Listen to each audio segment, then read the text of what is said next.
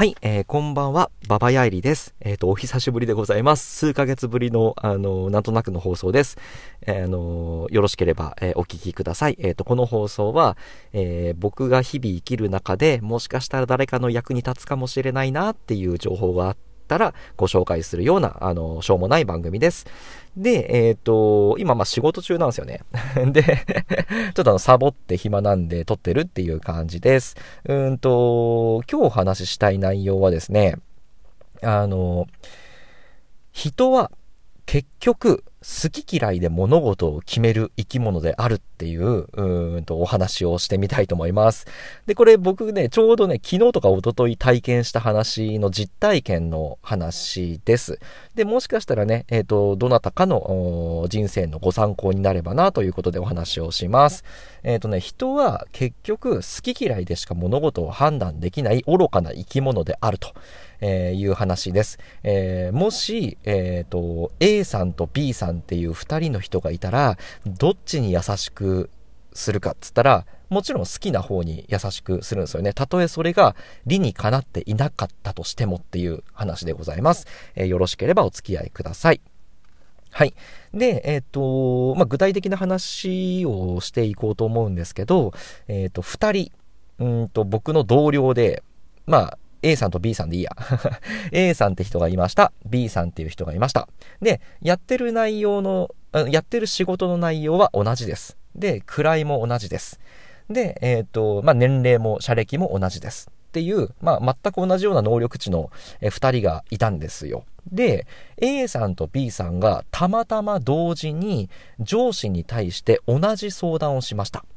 で、相談内容は、あのー自分の仕事がちょっと忙しすぎるので、えー、申し訳ないけど誰かに自分の仕事を振りたいと。えー、いうような相談だったんですね。で、これ実際あった話なんですけど、まあ、業務分担の見直しとかって言いながら、まあ、結局他人に自分の仕事をちょっと投げたいっていう、うー相談内容としてはちょっとめんどくさい、上司にとってはめんどくさい、えー、相談だった。で、えー、結論言うとね、A さんはね、ダメって言って、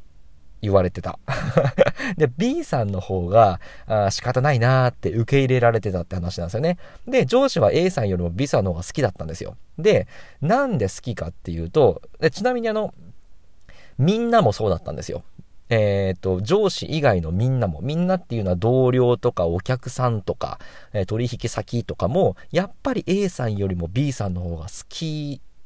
なんですよね。で、結果的に A さんよりも B さんの方が、あの、得な立ち回りができているっていう話なんですよ。で、えっ、ー、とね、超些細なことの積み重ねだったんですね。えっ、ー、と、例えば、うんとね、A さんは何かものを頼む、または頼まれた時に、了解です。わかりました。っていう言い方を A さんはする。で、B さんは、了解です。ありがとうございます。または、わかりました。ごめんなさい。って言うんですよ。な、あの、いついかなる時でも、えー、結構な頻度で。何が言いたいかっていうと、ありがとうとごめんなさいっていう二つのキーワードを日常の会話でむっちゃ連発するっていうのが B さん。で、逆に A さんは、あの、やってるパフォーマンスは一緒なんですけど、ありがとうとごめんなさいをあんまり言わなかった。ただ、それだけの違いで印象が全然違ってたりしてるんですよね。で、とかね、あと、例えば A さんと B さんがいて、うーんと、まあ、僕なんかが、ちょっと、これ調べてよっていう、あの、オーダーを出すとするじゃないですか。そしたら A さんは、ああ、それ、多分、こうこうこういう理由でできないですねっていう風に即答をするんですよ。A さんの方が。けど、B さんは、わかりました。受けたまわります。確認しますね。っ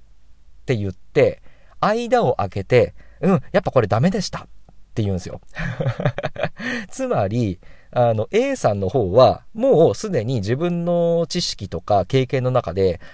ダメってことが分かってるから、即答でダメですねって言うんですね。こっちの方が効率が良さそうに見えるし、多分実際効率いいんですよ。つまりパフォーマンス的には A さんの方が高い。なぜならば、えー、OK か否かをその場ですぐに返答しているから。けど、B さんは、えー、ダメだと分かっていたかもしれないけれども、分かりました。ちょっと調べてみます。確認します。っていうふうに自分で一回受けたまわる。で、多分調べてすらないんだけど、間を置いて、いや、一生懸命調べたんですけどダメでしたとか、わかりませんでしたみたいな形で、多分ね、演技で間、あの、間を置くんですよね。そうすると B さんは、あ、ちょっと時間をかけて自分の、僕のオーダーに対して何か、あの、努力をしてくれて、それでもダメだったんだなってことで印象がいいんですよね。でも多分何もやってないんですよ、B さん。しかも時間かかってるんですよ。即答する A さんよりも。っていう 非効率な実は B さんの方が好かれるっていう。または、うんと、例えば A さん、B さんが、また別の誰かに、えー、と何かこう、ちょっと無理なお願いをしたとする。で、あ仕方ないな、じゃあ今回受けてやるよってその人が、あの、受けたまわったと。で、まあ、それを改めてこうね、えっ、ー、と、伝達するときに、え A さんは、えー、何々さんに伝達済みの案件です。よろしくお願いしますっていう、簡潔でいいじゃないですか。ただ、あの、B さんは、えー、何々さんに、えー、お伝えしている件です。無理言って申し訳ないですが、よろしくお願いしますって言うんですよ。B さんは。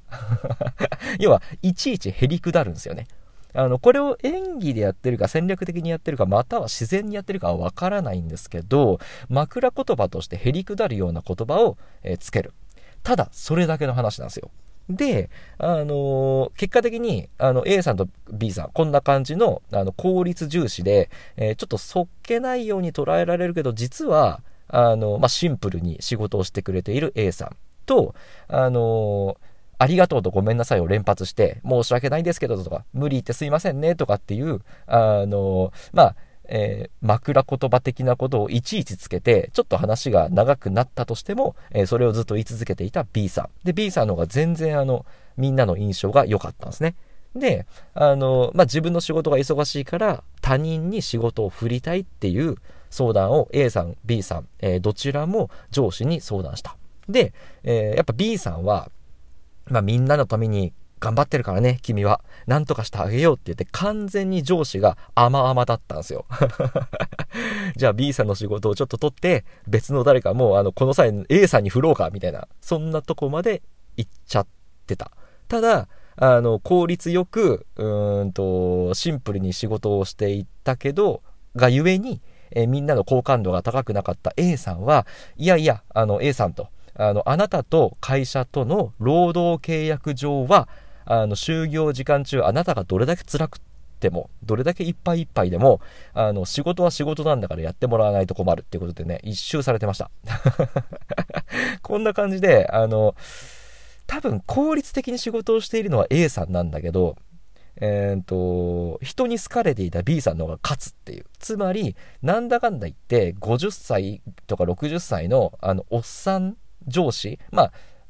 俗に言うところの人生経験が豊富であろう、あの、おっさんだったとしても、やっぱりなんだかんだ言って好き嫌いで、えー、優しくする人、しない人っていうのの、ふるいをかけてしまうっていう。もう、あの、多分これは人であるがゆえにもう逃れられない、うん、習性なんだろうなと思いました。えっ、ー、と、結論を繰り返します。うんと、